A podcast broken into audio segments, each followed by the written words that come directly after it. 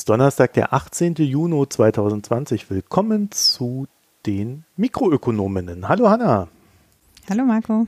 Ja, wir sind wieder da und zwar mit den allgemeinen Hinweisen. Als erstes, wir haben einen Newsletter. Ihr erinnert euch, schon oftmals beworben, haben auch schon ein paar Abonnentinnen. Da freuen wir uns. Wir verlinken es nochmal, damit ihr noch mehr werdet. So, und ansonsten bleibt uns an der Stelle nur noch zu sagen, vielen Dank für die Spenden, Daueraufträge und Abos, Premium-Abos. Das freut uns sehr, das hilft uns weiter. Falls ihr da noch ein paar Fragen an uns habt, könnt ihr uns erreichen per E-Mail an mh, also Marco Herak, at mikroökonom.de. Und ihr findet uns außerdem noch auf Twitter, Reddit und Facebook als Mikroökonom mit OE. Ja, heute ist nicht viel Vorgeplänkel. Hanna, wir reden nicht über Gütersloh. Dabei gäbe es so viel über Gütersloh zu sagen. Aber das haben ja auch Ministerpräsidenten und andere Menschen schon getan. Ne? Ja, da sind die Ausländer gekommen und haben uns das Virus gebracht. So ist es So hat der Armin das gesagt. Ja, ja. Und dann hat der, der Herr Laumann heute Morgen noch einen draufgesetzt. Aber gut, lassen wir das. Wir reden nicht über Gütersloh und wir sind auch nicht einverstanden mit unserem Ministerpräsidenten, glaube ich, oder Hanna? Nein. Nein. Ja. Und man weiß ja da noch nicht viel, außer dass es halt viele Leute sind und deshalb braucht man da auch sich nicht an Spekulationen beteiligen, finde ich. Ja, und über Herrn Laschet spekulieren wir auch nicht. Auch da gäbe es sicherlich viel zu spekulieren. Allerdings. Kommen wir zum EU-Wiederaufbaufonds. Der ist ja irgendwie beschlossen, aber es ist noch nicht ganz genau klar, wie genau. Und ach so, vielleicht sollten wir mhm. sagen, Hanna, äh, bevor wir hier anfangen. Bevor wir anfangen, verraten wir euch, heute wird hier gesoffen. Die Hanna genau. trinkt ein, ein, ein Wein. Was trinkst du denn? Landpartie, den ich vor zwei Sendungen, glaube ich, empfohlen habe. Da warst du doch ganz zufrieden, oder? Genau, ich, deshalb trinke ich ihn ja auch wieder. Mhm. Und im Verlaufe der Aufnahme kann man dann bemerken, ob sich ein Glas Wein auf meine Stimmung auswirkt. Ja, oder ob es mehr geworden sind. Ne? Und ich hier. trinke ein Bier namens Leafmans, also oder Mans, Leafmans mit einem N, Frutes on the Rocks. Und das Bier ist rosa. Soll wohl irgendwie Himbeere sein. Also ich kann nur sagen, das schmeckt wie diese Himbeerbrause früher in der DDR. Mhm. Wurden dann ja hm. irgendwann durch Waldmeister noch ergänzt. Also gab es dann Rot und Grün. Uah. Ja, also mal sehen, wie glücklich ich mit diesem Bier noch werde. Ja, also EU-Wiederaufbaufonds. Da passiert irgendwie viel, da ist irgendwas im Gange. Weiß man jetzt schon mehr? Also ich wollte mal ein Update machen, weil wir haben darüber ja gesprochen, als Merkel und Ma Macron sich mhm. geeinigt hatten. Damals auf ein 500 Milliarden Hilfspaket war der Vorschlag von Merkel und Macron, die als Zuschüsse ausgeschüttet werden sollen nach Bedürftigkeit, also da relativ dazu, wie ähm, stark die Länder von der Corona-Krise betroffen sind und die dann wiederum teilweise äh, über neue Schulden der EU-Kommission, was sie vorschlagen. Ursula von der Leyen war ja da wohl eingeweiht und hat aber eine Woche nach Merkel und Macron ihren eigenen Plan vorgelegt. Das ist jetzt schon drei Wochen her, wir haben das aber zwischendrin gar nicht mehr wieder aufgegriffen und hat gesagt, nee, sie will, sogar 750 Milliarden Euro in also einen Fonds packen, weil sie äh, sich ein, also da kommt wieder so ein Wumms-Vokabular direkt mit um die Ecke, also ähm, sie möchte eben, dass das Ganze zu einem richtigen Neustart für die EU oder eine nächste Generation EU führt. Also sie mhm. greift zurück auf die Gründerjahre der EU in ihrer Rede und sagt dann eben, wir müssen jetzt diesen, diese Krise als Chance nutzen, um die EU in die nächste Generation zu heben. Und dafür braucht es eben viel Geld, 750 Milliarden Euro, ähm, plus einen erweiterten normalen Haushalt. Und ähm, sie möchte eben äh, das auch äh, nach Bedürftigkeit auf die Länder verteilen. 500 Milliarden als Zuschüsse und 250 Milliarden als Kredite. Das ist sozusagen das Entgegenkommen äh, für die vier Zauderer, Niederlande, Dänemark, Moment, wer war es noch? Äh, Österreich und Schweden habe ich vergessen. Für die ist es eben es ist ein Zugeständnis, dass 250 der 750 Milliarden als äh, Kredite, niedrig verzinste Kredite vergeben werden. Dann soll eben das Ganze äh, auf die Länder verteilt werden. Äh, alle würden auch was bekommen, also auch Deutschland würde da was rausbekommen. Ähm, man kann, wenn man sich das in dem Spiegelartikel, den wir verlinken, ist die Aufteilung gezeigt. Da sieht man, Italien und Spanien bekommen am meisten, aber Frankreich, Polen und Deutschland liegen auch direkt dahinter quasi nach dem Plan der EU-Kommission. Und die osteuropäischen Länder, die ja weniger stark betroffen sind, haben dann deutlich weniger. Und eben zum Beispiel Österreich, Dänemark, Niederlande, die sitzen eben am unteren Ende und da kann man schon so ein bisschen mehr nachvollziehen, auch wo da die Kritik an den Plänen herkommt. Ähm, das Ganze wird ähm, dadurch, dass es über den Haushalt ausgeschüttet wird, parlamentszustimmungspflichtig sein. Das ist ja auch sehr gut, weil dadurch äh, kann eben das Parlament eingebunden werden, kann mitreden, kann auch Vorschläge machen. Das erhöht vermutlich die Akzeptanz. Und sie möchte eben damit äh, auch ganz, dass damit bestimmte Projekte finanziert werden, also der European Green New Deal, den sie ja vorgeschlagen hat, aber auch Digitalisierungsprojekte und andere Klimamaßnahmen, die eben eher im Bausektor anzusiedeln sind. Sie möchte aber einen Teil davon nicht über Kredite finanzieren, sondern über eine Erhöhung der EU-Steuern und Abgaben. Eingebracht hat sie eine CO2-Grenzsteuer und da ist sie wieder, Ulrich wird sich freuen, die Digitalsteuer damit dort, äh, sagt sie, wo eben Gewinne ohne Ende gemacht werden, auch die Kosten und ein Beitrag zum Gemeinwohl gedeckt sind. Da Italien und Spanien die größten Empfängerländer sein werden, gab es natürlich aus den üblichen Reihen Kritik, dass es eine Umverteilung von Nord nach Süd wäre und dass Angela Merkel sich dafür einsetzen würde, dass unser Land in Richtung Süden unser Geld exportiert wird. Aber wie gesagt, Deutschland ist der viertgrößte Empfänger äh, nach dem Plan des EU-Parlament, äh, der EU-Kommission. Und ähm, außerdem haben, hat zumindest Italien auch tatsächlich schon Pläne vorgelegt, was sie damit machen wollen. Also Conte hat schon gesagt, ähm, er möchte eben ein neues Italien damit aufbauen und strukturelle Änderungen anstoßen. Also er greift das auf, was Ursula von der Leyen sagt. Und äh, es klingt durchaus so, als ob die Message angekommen ist, dass das nicht einfach nur zum Löcherstopfen gedacht ist. Ja, das Ganze sollte eigentlich auf morgen auf dem EU-Gipfel beschlossen werden. Das wird nicht passieren, weil eben der EU-Gipfel morgen nicht in Personen stattfindet, sondern äh, virtuell, wenn ich das richtig sehe. Deshalb wird es andiskutiert werden, aber dann, also Ursula von der Leyen hat schon ganz viele Einzelgespräche geführt dazu. Es wird andiskutiert werden, aber Angela Merkel zumindest rechnet nicht damit, dass es beschlossen werden wird morgen, sondern dass da noch was nachkommt und es noch dauern wird. Das wäre auch völlig untypisch für die EU, ne? Ja, also da, da wollen ja alle auch nochmal die, die Bühne nutzen sozusagen. Also natürlich ist hinter in Hinterzimmern vermutlich schon viel darüber gesprochen worden und der die ähm, Telefonleitung äh, von Ursula von der Leyen warm gelaufen, aber alle wollen dann ja auch nochmal im Plenum ihre Meinung dazu sagen und gehört werden. Das ist ja so ein bisschen auch das Schauspiel, was rund um solche Ministerratsentscheidungen eben ähm, dann ne, gefällt wird. Und letztlich ist ja auch so, die Kommission hat sich auf diesen Plan geeinigt. Das Parlament muss noch zustimmen und der Ministerrat muss noch zustimmen. Also letztlich, selbst wenn jetzt die EU-Regierungschefs sich morgen überraschend alle einig wären, wäre es trotzdem ja noch vorbehaltlich der Parlamentsentscheidung. Angela Merkel macht sich wohl auch ein bisschen Sorgen, dass kein entschlossenes Signal morgen da auf dem Gipfel ähm, beschlossen werden wird. Zumindest hat sie eben sehr dafür geworben, dass zumindest schon mal eine Grundeinigung oder ein positives Signal äh, davon ausgehen müsse, um eben die EU nicht zu spalten, um klaren Zusammenstehen in der Krise zu signalisieren. Das scheint ihr sehr wichtig zu sein, dass eben dieses Signal, was sie und Macron ja auch sehr klar ausgesendet haben, da wir nutzen das als Chance, um den Zusammenhalt zu stärken, dass das so durchgetragen wird jetzt auch durch, durch diesen Prozess. Und sie ist wohl etwas ähm, verhalten, nicht sehr hm. optimistisch. Macht sie auch schon eine Weile, da kann man skeptisch sein. Genau. Aber grundsätzlich hat Ursula von der Leyen also Macron und Merkel noch übertroffen. Das finde ich eigentlich das Interessanteste daran. Dass sie ziemlich viel so sagt, nö, wir machen jetzt auch Einnahmen und wir hauen da noch mehr raus. Also schon ein entschlossener Plan, finde ich. Ja, ich denke mal, da geht es ja auch schon um Verteilungskämpfe in die Richtung, äh, was wird die EU künftig können und dürfen mhm. und wie weit darf sie gehen. Ne? Also ich denke mal, da versucht jetzt jeder so das Momentum zu nutzen, um dann doch noch ein bisschen mehr für sich selber rauszuschlagen, beziehungsweise für seine eigenen Institutionen. Das hat sie ja von Anfang an signalisiert, dass sie sich wünscht, eine starke EU zu haben.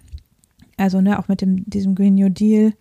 Äh, sie hat ja sehr klar gezeigt, sie möchte handlungsfähig sein mit einem ordentlichen Budget und mit einem Mandat. und da so einen großen Plan umsetzen und nicht nur verwalten. Mhm. Ja, ist ja sehr erfreulich. Also nach Juncker, der ja da immer so ein bisschen lahm war, galt ja auch als Weltmeister des Delegierens, finde ich das ja erstmal alles sehr erfreulich, was auch immer dann am Ende dabei rauskommt. Sich dann jetzt in der Realität zeigen.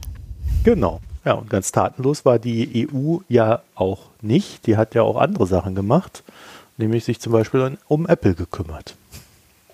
Und wir hatten das vor circa einem Jahr mal angesprochen, dass Spotify sich darüber beschwert hat äh, bei der EU-Kommission, ja, dass Apple sie so drangsalieren würde. Ne? Also äh, Kobo hat sich auch beschwert und es gab dann wohl auch noch weitere Beschwerden von anderen Unternehmen. Im Kern geht es ja darum, äh, dass Apple, wenn man da etwas im App Store vertickt, äh, kassiert Apple 30 Prozent des Umsatzes. Wenn es ein Abo ist, dann im zweiten Jahr 15 Prozent.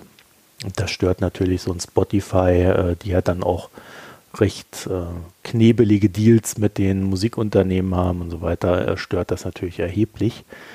Und ähm, ja, die EU-Kommission hat jetzt rausgehauen, dass sie ähm, ja auch ein paar Bedenken hat und hat zwei formale Untersuchungen eingeleitet. Das heißt, sie haben jetzt mal was geprüft, haben dann gesehen, hm, das wollen wir uns dann doch nochmal näher angucken, das finden wir problematisch, wie auch immer das dann ausgeht es geht da dann nicht nur um diese Abo-Services und ähnliches, sondern es geht auch äh, um den Gaming-Bereich. Also Apple hat da ja diesen Apple Arcade aufgebaut mit äh, irgendwie 5 Euro im Monat sollst du blechen und das ist dann recht präsent im App Store drin und sie haben auch die Cloud-Services in den Blick genommen. Und das Interessante an dem Vorgang ist eigentlich für mich, dass die anklagenden Unternehmen sehr stark betonen, dass sie überhaupt kein Interesse an einer Geldstrafe haben. Also es ist sicherlich nett, wenn Apple da eine Geldstrafe zahlen muss, aber man sieht an den äh, Vorfällen wie Google, dass, naja, es gibt dann halt eine Geldstrafe, aber das mhm. Verhalten der Unternehmen ändert sich nicht, äh, die dann bestraft werden. Also die bezahlen das einfach, das ist dann irgendwie ein Zehntel vom Monatsgewinn oder so und dann ist die Sache für diese Unternehmen halt auch erledigt. Man sagt jetzt schon von, von der Klägerseite her, also wir wollen einen gleichberechtigten Marktzugang und die EU-Kommission soll sich vor allen Dingen auf die Regularien konzentrieren. Das ist so ein bisschen auch die Referenz darauf, dass die EU-Kommission ja vor allen Dingen mit großen Geldstrafen in den letzten Jahren aufgewartet ist beim Wettbewerbsrecht. Finde ich soweit auch logisch, weil es hilft dir ja nichts, wenn Apple eine kleine Geldstrafe zahlen muss, also für Apple dann klein, aber man selber dann pleite geht, weil man keinen Marktzugang hat, so wie man ihn gerne hätte. Ne? Die Bedenken der EU-Kommission richten sich dabei vor allem auf Restriktionen, die Apple beim Musikstreaming setzt und daher Nachteile für die Konsumenten, also sprich die Konkurrenz von Apple und damit für die Konsumenten erzeugt. Und etwas spannender finde ich, dass man da ebenfalls Bedenken über den Zwang zur Zahlung über das Apple-eigene In-App-Payment-System bedenklich findet. Also Apple gewinnt dadurch einen Wust an Daten über das Kundenverhalten, das quasi die Konkurrenzunternehmen mit ihren Kunden haben, also äh, die Beziehung, die die Konkurrenzunternehmen mit diesen Kunden haben. Also ein ganz simples Beispiel wäre, Spotify macht eine sehr effektive Rabattaktion, aber von außen betrachtet würdest du ja gar nicht sehen, dass das wirklich effektiv ist. Sie melden dann halt irgendwann mal Quartalszahlen und dann weißt du aber auch nicht genau, was, wann, wie, wo.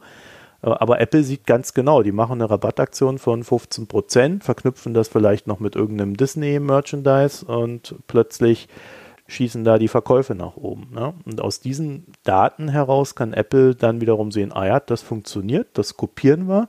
Und da, wo die anderen Unternehmen scheitern, sagen wir, nö, das machen wir nicht, da sparen wir uns gleich das Geld. Und dadurch haben sie einen unlauteren Wettbewerbsvorteil, wenn sich das denn bestätigen sollte. Ja, also Apple ist ja noch nicht verurteilt, sondern erstmal nur verdächtig. Dann fand ich ganz interessant, dass Apple wohl eine Milliarde Dollar im Monat mit dem App Store verdient. Also das ist jetzt scheinbar dann auch nicht der geringste Umsatzbringer, sondern das lohnt sich dann durchaus. Und die angesprochene zweite Untersuchung befasst sich dann mit Apple Pay direkt. Einmal mit dem Klassiker, von dem ich auch gedacht hätte, dass das äh, irgendwann mal aufploppt. Also wenn ich irgendwo mit meinem iPhone bezahle, mache ich klack, klack. Ne? Also drückt da zweimal auf den Knopf, dann scannt er mein Gesicht und dann ist bezahlt. Das funktioniert seit Corona natürlich nicht mehr so gut, weil ich ja immer eine Maske trage im Supermarkt oder im Café. Aber äh, grundsätzlich ist es eine recht einfache Methode zu bezahlen. Und dieses Tap Tap Go, oder Tap and Go nennt sich das. Äh, das ist eigentlich nur für Apple Pay reserviert. Also wenn die Sparkasse irgendwie eine App hat und äh, das auch machen wollte, würde das nicht gehen. Mhm.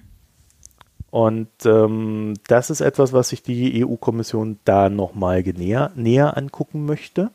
Und das zweite in dem Bereich ist, dass Apple wohl die NFC-Nutzung limitiert. Und MF NFC, das ist die Near Field Communication, also wenn du dein iPhone dann so daran hältst, mhm. das ist diese Kommunikation. Und da gibt es wohl diverse Regularien von Apple und Restriktionen, die das für andere Anbieter nicht ganz so zugänglich gestalten.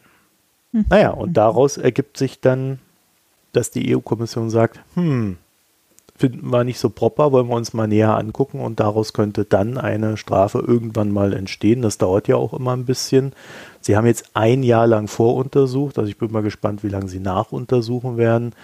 Das heißt also auch mit Geldstrafe und ähm, Regularienänderung. Am Ende kann man sich damit ja locker mal zwei, drei Jahre Vorteil erkaufen ne? in so einem Markt.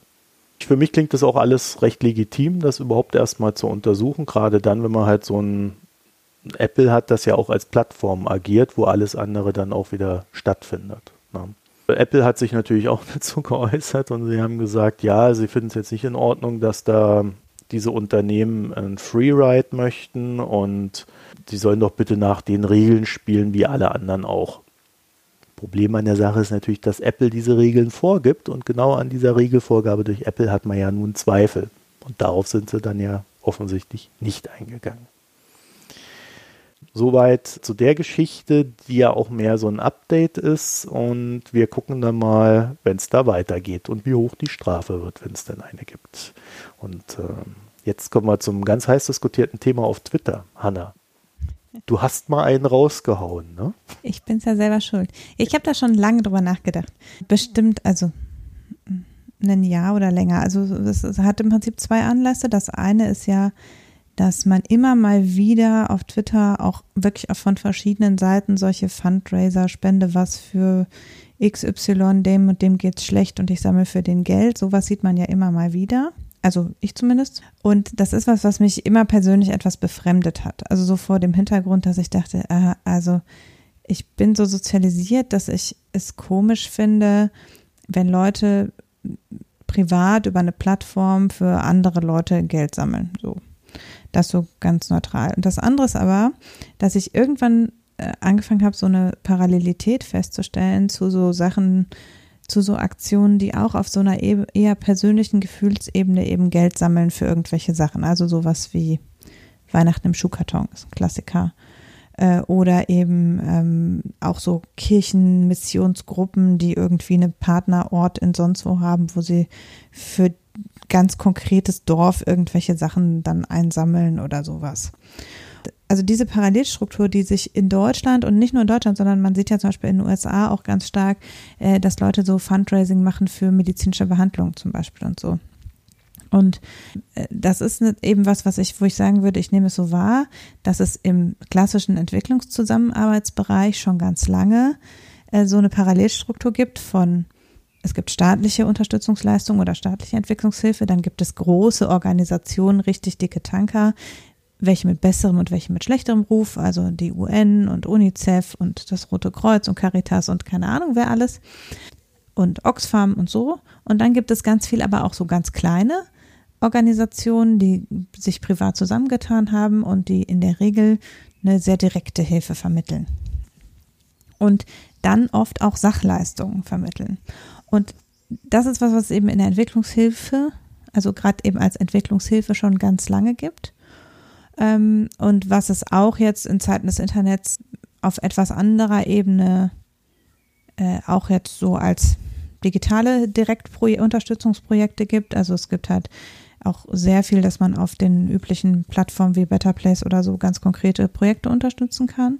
Ich habe so ein bisschen den Eindruck, dass sich dieses, dieser Mechanismus von Leute entwickeln eine persönliche Bindung zu was Bestimmten und auf so einer ganz persönlichen Ebene wird dann eben Hilfe geleistet, dass das sich jetzt eben immer mehr auch in eigentlich entwickelten Volkswirtschaften etabliert als eine Möglichkeit zu helfen, da wo das System, also die ähm, staatlichen Hilfsleistungen vielleicht versagen. Und das ist in den USA natürlich viel frappierender, weil es viel weniger soziale staatliche Hilfsleistungen gibt. Aber wir sehen es eben jetzt in Deutschland zunehmend auch, dass Leute in Notsituationen sind und dass eben dann Hilfe viel weniger auf einer systematischen und viel mehr auf einer persönlichen Ebene organisiert wird. Und das habe ich, da habe ich schon ewig drüber nachgedacht, darüber mal einen Blogartikel zu schreiben, aber ich habe gestern einen Twitter-Thread dazu gemacht, in dem ich im Wesentlichen gesagt habe, also aus meiner Sicht ist es so, dass man einerseits immer überlegen muss, ist das Problem, was wir hier beobachten, eigentlich ein systematisches Problem? Also, ähm, wenn jetzt eine Person einen Schicksalsschlag erleidet und der Freundeskreis sammelt dafür, dass derjenige seinen, was weiß ich, äh, sich eine neue Waschmaschine kaufen kann oder seinen Kredit abbezahlen kann oder sowas, dann ist das ja auf einer Ebene im persönlichen, im Freundeskreis oder im persönlichen Umfeld, wo man sagen kann, okay, das ist einfach ein Freundschaftsdienst oder eine, jemandem unter die Arme greifen auf einer persönlichen Ebene, die ja nicht streng genommen, das sind ja keine Spenden im eigentlichen Sinne, sondern es ist einfach, dass man einem Freund aus einer Klemme hilft. So.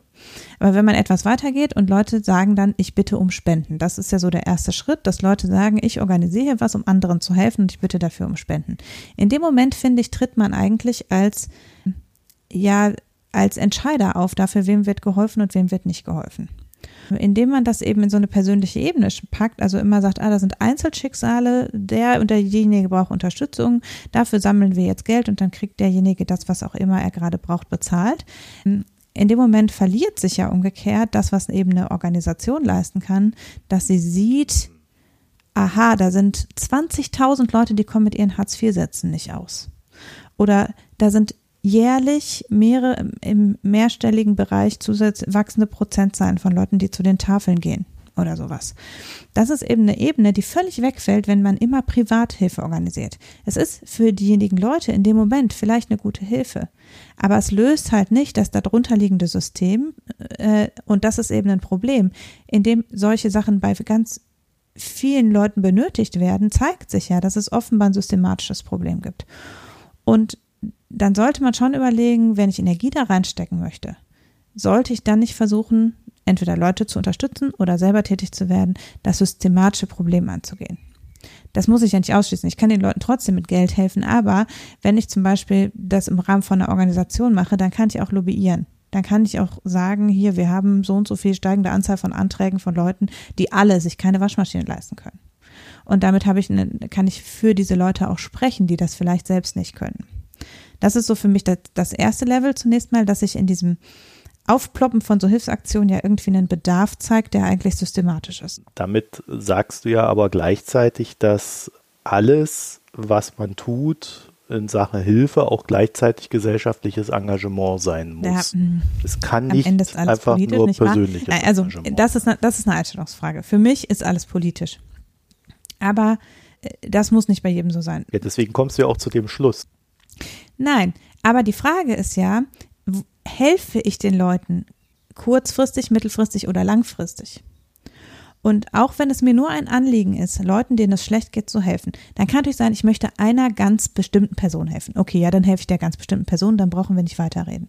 Aber wenn ich sage, ich möchte Leuten helfen, denen es schlecht geht, die in finanziellen Notlagen sind, es ist mir ein Anliegen zu helfen, dann ist eben die Frage, helfe ich den Leuten gut, indem ich jedem Einzelnen das bezahle, was er gerade braucht?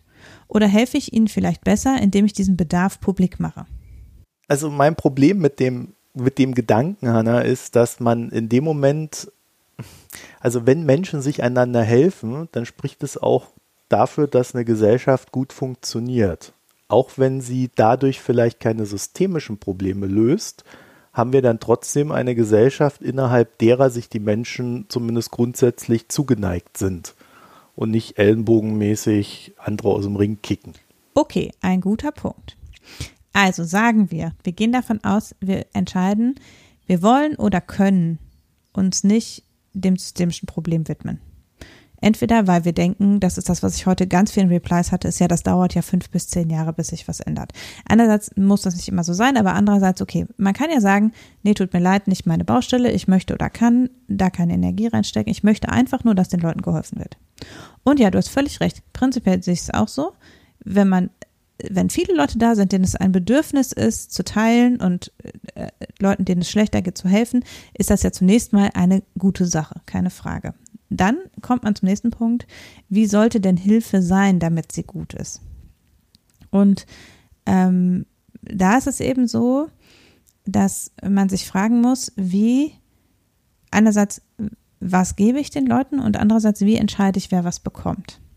Also das habe ich im Entwicklungshilfe-Kontext sehr viel beobachtet, dass Menschen ganz ohne das Böse zu meinen, sich zum Beispiel so ein Kirchenkreis zusammenschließt und sagt, also wir denken, die sitzen da ja alle in ihren Hütten und das ist ganz schlimm und deshalb bauen wir jetzt in jede Hütte in diesem afrikanischen Dorf eine Klimaanlage ein oder sowas. Und dann überträgt man sozusagen dass die Empfindung davon, was man selber glaubt, was die Leute brauchen, in eine tatsächliche Hilfeleistung. Und das ist was, was sehr oft passiert und was sehr oft eigentlich nicht das Problem der Leute löst. Also, hm. es mag sein, dass, ne? Also es ist halt so, man muss eigentlich nachfragen und man muss die Entscheidung darüber, was notwendig ist, in die Hand derjenigen geben, denen geholfen werden soll. Ja, und wenn es um Afrika geht, gibt es da auch einen ganz schönen Begriff für. Mhm. Ich kann da meine Folge von Feuer und Brot verlinken. White Saviorism. Ganz schlimme Sache.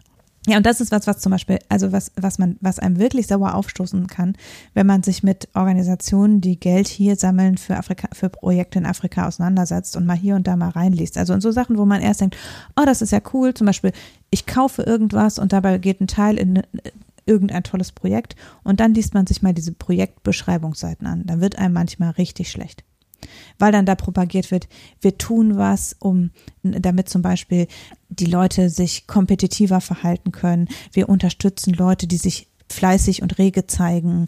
Äh, wir unterstützen ähm, unternehmerische Tätigkeit und da muss man ganz oft sagen, da übertragen wir ganz stark unser Leistungsideal auf andere Gesellschaftsformen und billigen uns zu, zu entscheiden, was eine erfolgreiche Strategie in einem völlig anderen Gesellschaft, in einem völlig anderen System ist oder nicht. Der ganze missionarische Sektor, Kirchen à la Couleur, ganz schlimm sind amerikanische Freikirchen, da kann man in Afrika, kann man wirklich Projekte sehen von amerikanischen Freikirchen, der wird einem ganz anders, wo ganz stark die Hilfe daran gebunden ist, dass Leute eben einem Ideal zustimmen. Das ist natürlich das Allerschlimmste. Aber auch wenn man eben, wenn man Projekte besucht, dann sieht man ganz oft aufgegebene Projekte, wo mal was hingestellt worden ist, was zum Beispiel gut funktioniert hat, solange es da war, aber was nicht repariert werden konnte. Also dann wird irgendwie eine Maschine, was weiß ich, eine Mühle oder eine, also eine Ölmühle oder irgendein anderes, irgendeine andere Maschine oder einen Brunnen oder was weiß ich aufgestellt. Da werden die Teile und alles aus Europa da gesammelt, womöglich als Sachspenden gesammelt, werden nach Afrika gebracht und dann ist das Ding kaputt und es gibt weder Ersatzteile noch einen Ingenieur, der das Ganze reparieren kann. Und die Organisation, die das gespendet hat, ist wahrscheinlich auch schon lange weg, fühlt sich dafür nicht zuständig, kann jetzt doch nichts mehr tun und so weiter. Und es wäre dann eben in so Punkten viel besser gewesen, man hätte einfach Geld genommen, hätte gesagt, wir schauen bei euch auf dem Markt, was ist Technologie, die man vor Ort kaufen kann, wo man vor Ort jemand hat, der das warten kann und solche Sachen. Und diese Kompetenz und die Möglichkeit, das vor Ort auszuhandeln, dafür braucht es eine gewisse Expertise. Dafür braucht man jemand, der gut übersetzen kann, der nicht nur ein bisschen gebrochenes Englisch spricht mit jemandem, der auch gebrochenes Englisch spricht, sondern der sich vor Ort auskennt. Man muss vor Ort Partnerorganisationen haben, die den Markt kennen, die sehen, dass man auch nicht übers Ohr gehauen wird, dass nicht jemand einfach das Geld nimmt und dann nichts macht oder so, natürlich auch. Und ähm, für all das braucht man letztlich Leute, die das professionell machen. Hm? Also die sich professionell damit beschäftigen, das müssen und da auch wieder am besten natürlich lokale Leute, die sich professionell damit beschäftigen und nicht weiße Leute, die sich da niedergelassen haben, um jetzt die armen Schwarzen zu helfen, äh, sozusagen, sondern eben Leute, die sich da auskennen und die da selber tätig sind und die das vermitteln können, dass tatsächlich das was Adäquates beschafft wird. Und auch hier wieder diesen gleichen Mechanismus meine ich an der einen oder anderen Stelle eben auch jetzt in entwickelten Volkswirtschaften zu sehen. Ganz deutlich hat sich das gezeigt, zum Beispiel im Zuge der Flüchtlingswelle. Das sieht man auch bei Obdachlosenunterkünften oder so, dass Leute nicht nachfragen, was braucht ihr eigentlich genau, sondern das spenden, was sie denken, dass sie entweder loswerden wollen oder was sie denken, was die Leute brauchen. Also, dass eben eine Obdachlosenunterkunft sagt, Entschuldigung, wir brauchen halt Männerunterwäsche und Socken für Männer und dann wird aber, werden da eben, was weiß ich, T-Shirts gespendet oder ähm, Frauenkleidung oder so, weil die Leute einfach irgendwie hingehen und was Billiges kaufen, das dann da abgeben oder ihren alten Kram abgeben oder solche Sachen. Also auch da ist ganz oft, es wird nicht nachgefragt, was wird genau benötigt und das wird dann gespendet, sondern es wird irgendwie von sich auf andere geschlossen. Sowas wird gespendet. Ich habe eben gesagt, Weihnachten im Schuhkarton ist meiner Meinung nach auch da in diese Kategorie anzuordnen. Da werden Päckchen gepackt, mit Spielsachen und solchen Sachen, die hier bei uns, bei Kindern beliebt sind, ohne zu bedenken, dass vielleicht in dem Land, wo das hingeschickt wird, Batterien fehlen, dass Dingen vielleicht Deutsch spricht, das Spielzeug und das keiner verstehen kann, dass vielleicht die, das Kind, was den Schuhkarton bekommt, Geschwister hat, dass es was sein muss, was man teilen können muss. Und solche Dinge. Ne? Da wird sehr schnell von dem eigenen Bedürfnisschema auf das Bedürfnisschema von Menschen in völlig anderen Kontexten geschlossen da würde ich schon sagen, bei aller Kritik, die man an Hilfsorganisationen haben kann, ist es so, dass Leute, die in diesem Kontext arbeiten, zumindest besser beurteilen oder besser nachfragen können, was eigentlich benötigt wird, als Leute, die einfach von ihrem, ihrer Privatmeinung auf andere schließen. Und ich nehme mich da überhaupt nicht aus. Einerseits bin ich selber auch mal bei einer privaten Hilfsorganisation engagiert gewesen, wo, glaube ich, auch einfach man diese Erfahrung auch macht, dass es manchmal so läuft. Aber andererseits ist es, ist es auch so, dass natürlich ich für ganz viele Kontexte kann ich auch nicht sagen, was Leute brauchen. Auch hier könnte ich nicht sagen, was Leute brauchen. Und was eine wartungsarme und gute Sache ist, um irgendwie jetzt, was weiß ich, arme Kinder zu unterstützen oder sowas. Ne? Und äh, deshalb ist es schon sinnvoll, dass es irgendwie Leute gibt, die da als Intermediär agieren, um die Bedürfnisse zu kommunizieren. Ja, und das ist so der nächste Punkt, dass eben die Frage ist, was spendet man, wenn man überhaupt was spenden möchte? Und dann hat es natürlich auch noch die Frage, wen erreicht man? Und da ist es so, bei vielen solcher ähm, Fundraising-Sachen, sei es jetzt eben, um hier Hilfe zu vermitteln, äh, im privaten Kontext, aber auch um in Entwicklungsländern Hilfe zu vermitteln, kommt es in erster Linie darauf an, wie gut die Hilfsbedürftigen vernetzt sind, wie gut sie vielleicht medial repräsentiert sind. Unter Umständen auch einfach nur, also wenn man jetzt vom Entwicklungsländer-Kontext ausgeht, dann ist es so, dass man eben vielleicht einfach Empfänger aussucht, die einem in irgendeiner Form ähnlich sind, also eben katholische Gemeinden spenden an katholische Gemeinden. Ähm, Leute, die eher Englisch sprechen, suchen sich Empfänger, mit denen sie sich verständigen können, die also auch Englisch sprechen und solche Sachen. Ne? Also die Auswahl erfolgt auf Basis von Kriterien, die nicht unbedingt widerspiegeln, wer am dringendsten Hilfe braucht. Und auch da Hilfsorganisationen sind an ganz vielen Punkten auch, ich habe über Oxfam ja meine Meinung schon hier auch öfter gesagt, und Hilfsorganisationen sind an ganz vielen Punkten natürlich große Organisationen, wo einzelne Leute sind, die Fehler machen und die auch systematisch dazu neigen, je größer sie werden, äh, korrupter zu werden. Aber trotzdem ist es natürlich so, dass eine Organisation, die in 30, 40 Ländern engagiert ist, eine andere Wahrnehmung davon hat, was sie alles an Portfolio anbieten muss, als jemand, der genau ein Projekt in XY rauspickt, weil das vielleicht derjenige ist, zu dem er irgendwie eine persönliche Beziehung hat.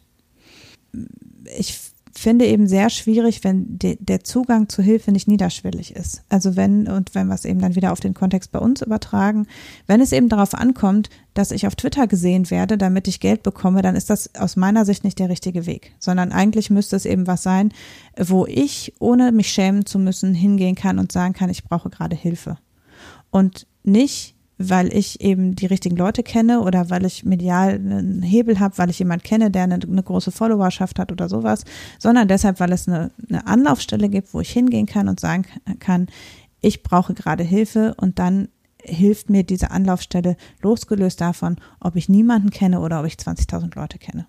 Hm. Das ist ein ganz interessanter Punkt, Hanna, weil man kann ja dann sogar hergehen und als Influencer immer mal wieder so eine Hilfsaktionen mache und mit demjenigen, dem man dann hilft, vorher so ein Deal, pass auf, ich mache das hier für dich, kriegst äh, Hälfte, Hälfte mhm. ja?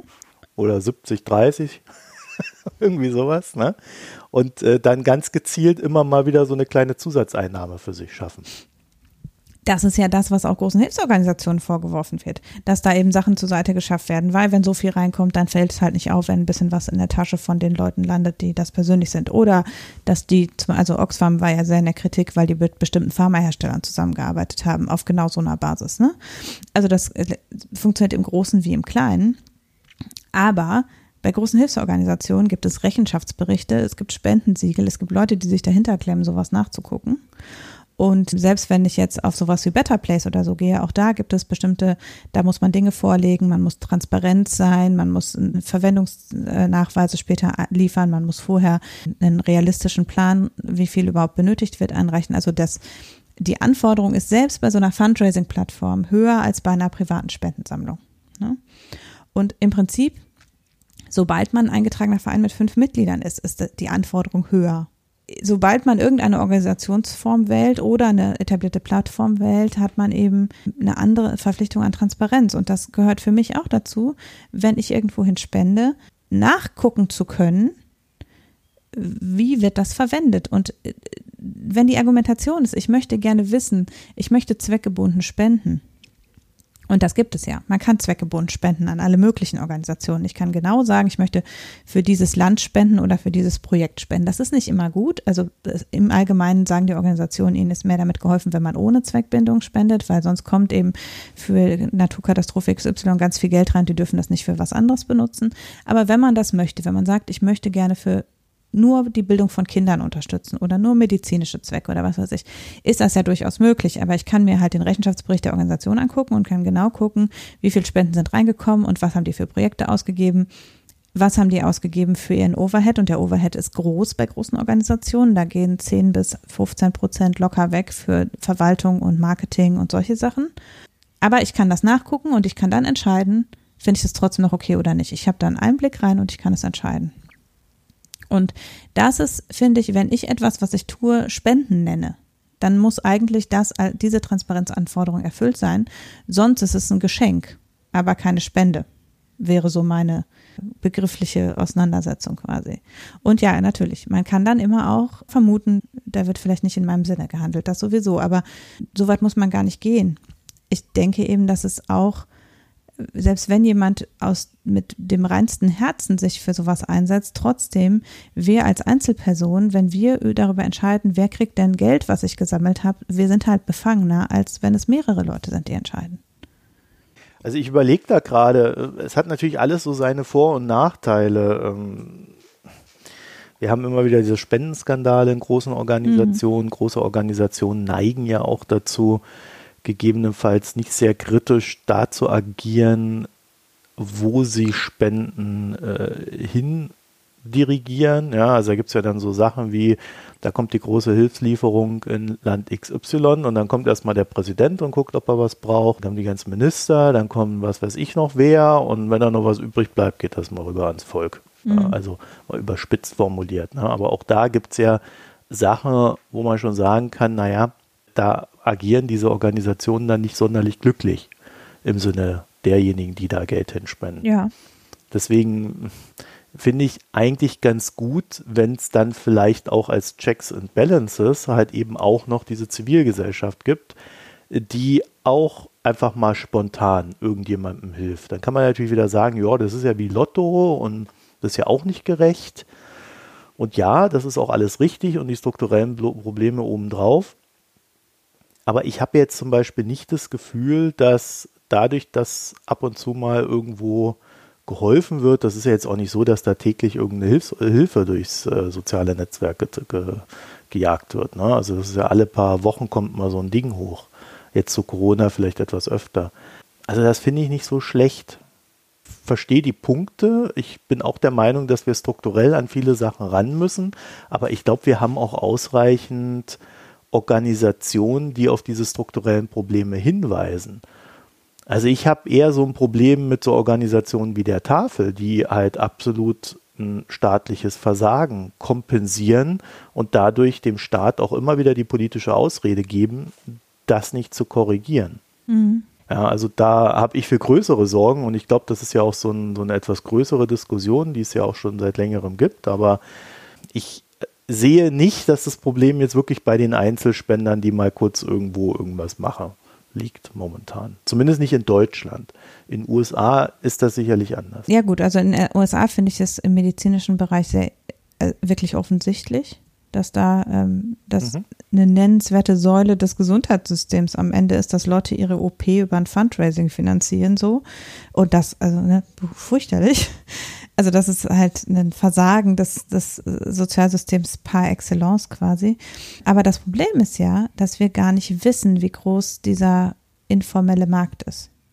Also wenn man jetzt eben auch hinzunimmt, dass äh, was auf Kirchenbasaren und Turnvereinssammlungen und was was ich alles zusammenkommt. Ne? Also wenn du das alles sozusagen mit reinrechnest, ich möchte das gar nicht nur auf das Internet beziehen, sondern das gibt solche Strukturen ja schon lange im persönlichen auch. Du weißt eben nicht, wie groß ist das, wie viel wird da tatsächlich gemacht. Ich glaube auch nicht, dass jetzt private Spendensammelaktionen dazu führen, dass äh, der Staat hat, die Hartz-IV-Sätze nicht anhebt oder so. Das nicht. Bedenklich finde ich einerseits, dass es äh, sehr von persönlichem, äh, von persönlicher Beziehung geprägt wird.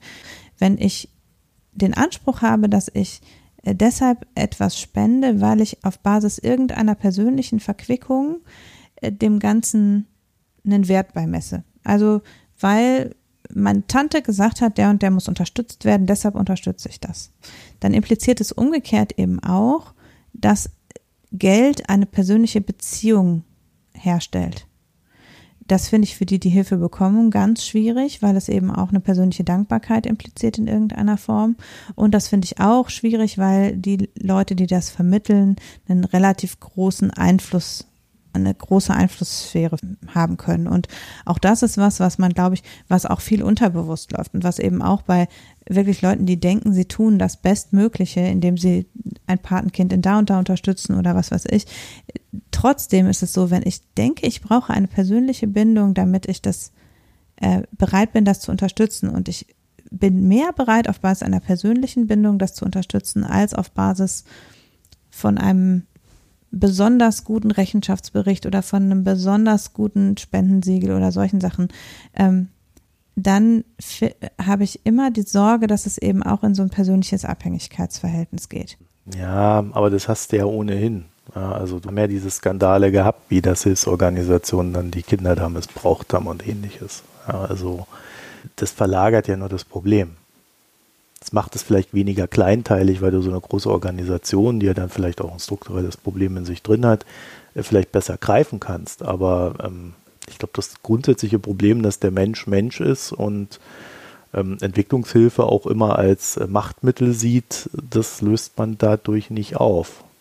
Ja, ja, in gewisser Weise mag das stimmen. Die Frage ist halt immer, also für mich ist es schon so, dass ich den Eindruck habe, dass ähm, die Maßstäbe, die angelegt sind, im Persönlichen eben nochmal andere sind. Also dass eben ähm, die Einschätzung, warum denke ich, dass jemand Hilfe bekommen sollte und jemand anderer nicht oder warum ist ein bestimmtes Projekt gut und ein anderes nicht. Da muss man sich oft fragen, auf welcher Basis treffe ich diese Entscheidung? Und man kann in ganz andere Bereiche gehen und dann äh, sieht man ähnliche Dinge, zum Beispiel für welche, für den Erhalt welcher Tierarten gespendet wird. Dann ist es eben so, dass man weiß, dass für den Erhalt von süß aussehenden Tieren viel mehr gespendet wird als für den Erhalt von nicht so süß aussehenden Tieren. Und ja, ist so. Oder besonders großen Tieren. Ja, und das ist. Ja, ja, ich kenne ne? das. Ja. Und es gibt sehr, also es müsste sehr viel mehr an Stellen getan werden. Und es, es sterben Tierarten aus, deshalb, weil es diesen Mechanismus gibt. Ja, ja, das habe ich, glaube ich, mal in einer unserer Folgen erzählt, äh, als ich da in Kalifornien so auf Wandertour war. Haben, haben die mir dann irgendwann mal so einen Kondor gezeigt. Und dann haben sie gesagt, ja, der hat uns so und so viel Millionen wurde da reingebuttert, die Viecher da wieder anzusiedeln und das sieht auch alles ganz toll aus und so weiter. Mit dem gleichen Geld hätten wir irgendwie 6000 Tierarten retten können. Mhm. so. also, dann denkt man sich ja, okay, hm, war das jetzt diese eine Tierart, die halt besonders schön aussieht und irgendwie ein Wappen ist und ne, ist das jetzt halt uns so wichtig, die anderen 6000 nicht und Artenvielfalt und so weiter. Also ja, wir haben da einen gewissen Fokus. Das Interessante aber an dem Beispiel ist ja auch, dass es dann schon wieder ein institutionalisiertes Handeln war. Ja, genau. Also auch da gibt es sicherlich die Problematiken. Ne? Ja klar, die, die, die Hilfsorganisationen werben ja auch mit kleinen Kindern. Also natürlich ist das so, dass diese Mechanismen bekannt sind und dass das instrumentalisiert wird. Nur deshalb denke ich halt, es ist an jedem selbst, sich da zu hinterfragen. Ich sage gar nicht, dass diese, dass es unbedingt an denjenigen, die Hilfe organisieren, liegt die nutzen ja nur das, was quasi, was, was in uns angelegt ist. Aber wenn ich den Anspruch habe, ich möchte einfach denen helfen, die es nötig haben, dann sollte ich mich hinterfragen, ähm, bin ich wirklich bereit, einfach zu akzeptieren, dass jemand Hilfe braucht, der mir weniger sympathisch ist oder der, zu dem ich weniger Bindung entwickeln kann, weil er nicht meine Sprache spricht, weil ich seinen Kontext nicht kenne, weil ich nicht nachvollziehen kann, warum er ein Problem hat. Also, also ähm, das ist ja immer so, ich sollte, wenn ich sage, ich möchte einfach helfen und ich habe eine altruistische Ader und möchte Leuten helfen, ich möchte das teilen, was ich habe, dann ist, finde ich, muss man sich immer auch fragen, wo, wie erreiche ich damit, dass es auch tatsächlich für Leute besser wird. Und dann gehört dazu, mich sehr kritisch zu hinterfragen, ob ich zum Beispiel White Saviorism auf, äh, aufgesessen bin. Ob ich vielleicht eine Vorstellung davon habe, dass die Afrikaner nur alle ein bisschen besser arbeiten müssen und dann wäre es bei denen schon alles okay. Und sowas. Ne? Ob ich denke, dass ich für andere Leute besser entscheiden sollte, was die kriegen, weil ich denke, wenn ich denen Geld gebe, verpulvern die das. Ne? So. Das sind Sachen, damit. Äh, ja, die versaufen das. Genau, ja, und das ist, das finde ich ganz schlimm. Ne? So Diskussionen über Essensgutscheine und sowas. Das spricht Menschen ihre Humanität ab. Das spricht Menschen ab, dass sie für sich selbst entscheiden können, was sie brauchen. Und sagt, dass ich oder irgendwer anderes das besser entscheiden kann als die Menschen selber. Und ehrlich gesagt, Leute, die nicht für sich selbst entscheiden können, haben einen gesetzlichen Vormund. Und jeder, der keinen gesetzlichen Vormund hat, sollte bitte ernst genommen werden in seinen Entscheidungen. Auch wenn ich vielleicht mit den Entscheidungen nicht einverstanden bin. Vielleicht hilft ihm aber dann ja auch die Fähigkeit, überhaupt entscheiden zu können, dann auch aus dieser misslichen Lage wieder raus. Also, dass das halt auch aufrechterhalten wird, dass jemand überhaupt entscheiden kann. Ja, das wissen wir auch. Also, das kann man auch belegen, äh, dass äh, oft man zum Beispiel mit kleineren Beträgen mehr erreichen kann, wenn man die Verantwortung in die Hände der Leute selber gibt. Weil Leute sich sehr viel mehr, wenn sie ernst genommen werden und auf Augenhöhe behandelt werden, sehr viel mehr das auch wertschätzen, dass ihnen geholfen worden ist am Ende. Und dass man eben zum Beispiel mit einem kleinen Mikrokredit oft mehr bewirkt als mit einer Spende in der gleichen Höhe. Weil einen, jemandem einen Kredit zu geben, ist am Ende ein ganz anderer Vertrauensbeweis und nimmt die Person in ihrem Wunsch, sich zu verbessern, eigentlich viel ernster. Und auf dem gleichen, auf dem gleichen Level ist es eben so, wenn ich jemandem signalisiere, ich äh, höre dir zu, was du brauchst und ich nehme das ernst und ich bin bereit, dich darin zu unterstützen, dann kann ich oft eben genau den Leuten eher helfen, sich auch äh, wieder selbst zu helfen. Und auch das ist was, das, das ist mir heute in den Replies FIFA gesagt worden, es sei ja höhnisch, Hilfe zur Selbsthilfe und sowas. Und es mag sein, dass es an vielen Stellen wirklich nur darum geht, dass jemand gerade Geld braucht und dass es nicht darum geht, dass er irgendwie befähigt werden muss, sich irgendwie aus seiner Lage zu befreien. Das ist natürlich so, keine Frage.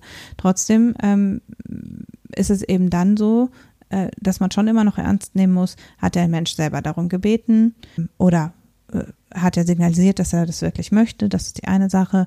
Äh, dann hat er, ähm, gebe ich ihm die volle Freiheit, ohne dass er mir gegen, sich dafür verteidigen muss, was er damit macht und sowas. Ne?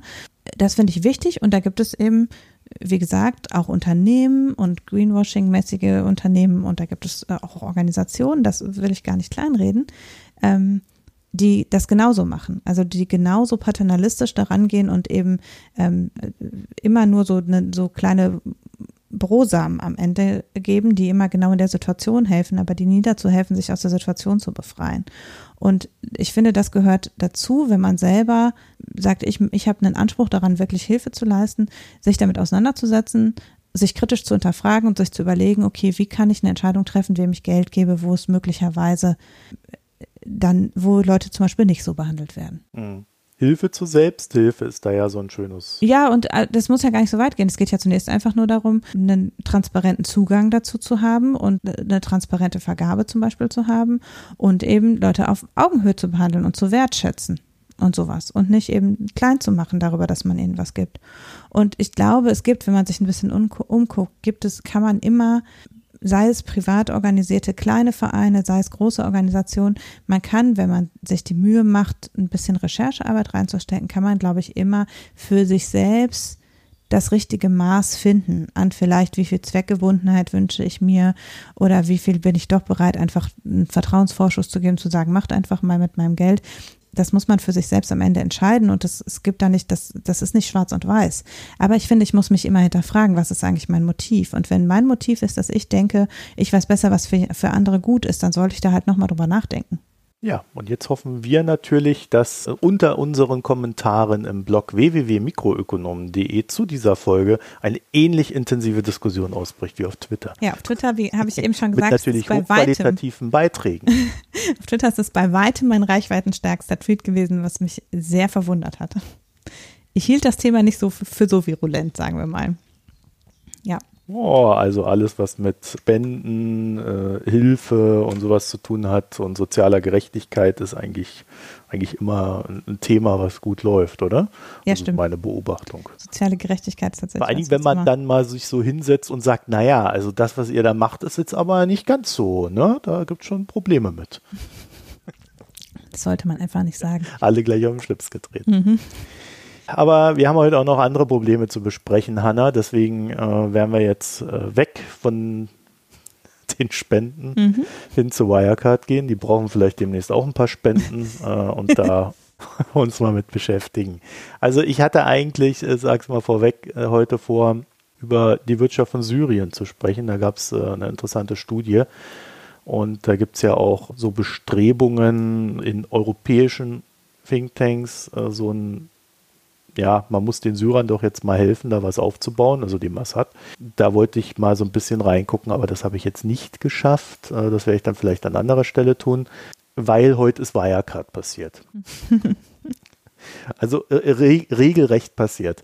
Das Thema äh, verfolgt uns ja auch schon seit längerem. Wir haben da äh, gelegentlich mal hier drüber gesprochen.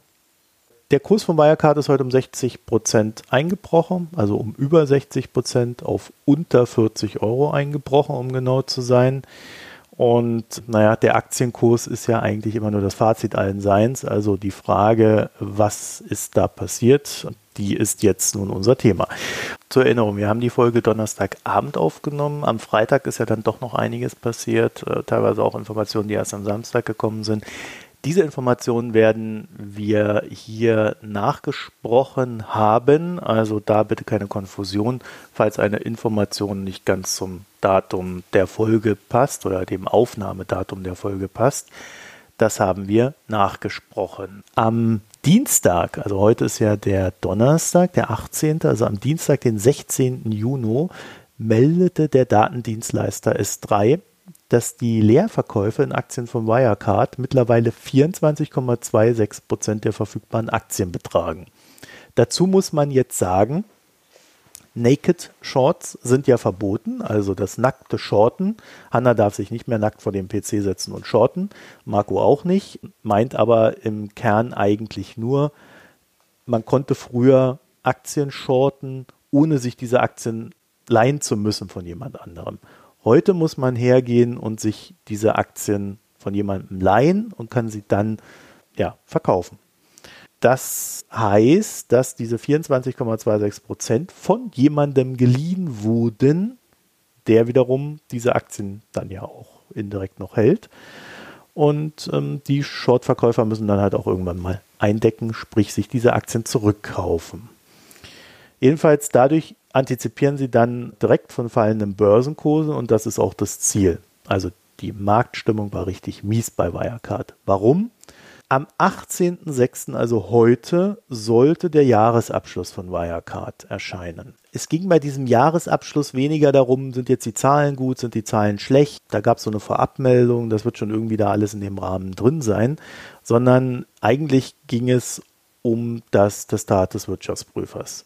Nach diversen Recherchen der Financial Times gab es ja diverse Zweifel an der Bilanz. Es gab dann eine Sonderprüfung seitens der KPMG, das ist ein Wirtschaftsprüfer, und die Sonderprüfungsergebnisse werden wir euch verlinken. Und ich lese euch einfach mal ein paar Sachen jetzt daraus vor. Das ist jetzt nicht alles, das ist nur so ein kleiner Ausschnitt Aber so kriegt ihr, glaube ich, ganz gut mit, wie so die, die Stimmung ist da bei Wirecard. Ne? Zur Auftragsdurchführung sind folgende Umstände zu berichten. Die Wirecard AG hat von KPMG im Verlauf der Untersuchung angeforderte Dokumente teilweise nicht bzw. erst mehrere Monate nach Anforderung geliefert, wodurch sich die Untersuchung insgesamt verzögerte. Die Wirecard AG hat einzelne vereinbarte Interviewtermine mit wesentlichen Wirecard-internen Ansprechpartnern mehrfach verschoben, wodurch ebenfalls erhebliche Verzögerungen der Untersuchungshandlungen entstanden. Einzelne im Rahmen der ursprünglichen, dem Auftraggeber zu Beginn der Untersuchung zur Kenntnis gebrachte Untersuchungshandlungen konnten mangels verfügbarer Dokumente bzw. IT-Systemzugänge nicht bzw. nicht der ursprünglich vorgesehenen Weise zugeführt werden. Bei den KPMG vorgelegten Dokumenten handelte es sich nahezu ausschließlich um elektronische Kopien, deren Authentizität nicht überprüft werden konnte. Für die Übergabe der Transaktionsdaten, zumindest für die Jahre 2016 und 2017, bedurfte es der Unterstützung durch die TPA-Partner, die jedoch bisher ausblieb. Und das letzte, im Übrigen verweisen wir hinsichtlich konkreter für die Auftragsdurchführung relevanter Aspekte auf die den entsprechenden Abschnitten zu den einzelnen Untersuchungsfeldern enthaltenen Inhalte. Also da findet man dann noch mehr so eine Details, wo man sich nur fragt, wow, ihr habt es ja voll im Griff da euren Laden. In dem Umfeld fand das statt. Man hat Dokumente irgendwie nur elektronisch finden können. Äh, man weiß nicht, sind die jetzt echt, sind die jetzt nicht echt. Deswegen waren dann wohl auch die Hedgefonds und andere Marktteilnehmer der Meinung, oh, da gehen wir lieber mal short. Naja, also heute wollte dann Wirecard die verschobene Veröffentlichung des Jahresabschlusses nachholen. Dann äh, gibt es in dem Jahresabschluss immer so ein Testat des Wirtschaftsprüfers, in diesem Fall dann von Ernst Young. Also so eine Sonderprüfung macht natürlich nicht der gleiche Wirtschaftsprüfer wie der Wirtschaftsprüfer, der die Bilanz prüft. An der Stelle gibt es dann noch unseren ersten Einschub, denn im Jahr 2008 gab es schon mal eine Sonderprüfung bei der Wirecard AG. Diese wurde damals durchgeführt vom gleichen Wirtschaftsprüfer, der jetzt die Bilanz testieren sollte, nämlich von Ernst Young. Und Ernst Young hat in der damaligen Prüfung keine Probleme festgestellt. Der reguläre Wirtschaftsprüfer für das Jahr 2008 war die RP Richter GmbH. Und ich erinnere mich ganz schwach, dass einer der Vorwürfe, die Wirecard lange gemacht wurde am Kapitalmarkt, auch immer war, naja, ihr habt da immer so einen kleinen Wirtschaftsprüfer, ihr solltet da doch mal einen der Großen nehmen man wartete dann heute Morgen auf diesen Jahresabschluss. Eigentlich erscheint so ein Ding so gegen 7 bis 8 Uhr, weil um 8 Uhr eröffnen so die, die Märkte, äh, zumindest Frankfurt und Co. Und Xetra eröffnet dann um 9 Uhr. Also es ist eigentlich so ein Usus, dass man sagt, vor Markteröffnung oder eben nach Marktschluss werden dann solche Ergebnisse veröffentlicht. Der Jahresabschluss kam aber nicht. Und statt das zu melden, hieß es dann seitens der IR-Abteilung erstmal, hm, er kommt definitiv am Vormittag. Ja gut, also dann wartete man und wartete man. Also ich habe übrigens nicht gewartet, ich war beim Zahnarzt, aber man wartete, wenn man darauf wartete. 10.43 Uhr kam dann eine Ad-Hoc-Mitteilung. Und da lautete die Überschrift wie folgt. Veröffentlichungstermin für Jahres- und Konzernabschluss 2019 verschoben wegen Hinweisen auf Vorlage unrichtiger Saldenbestätigungen.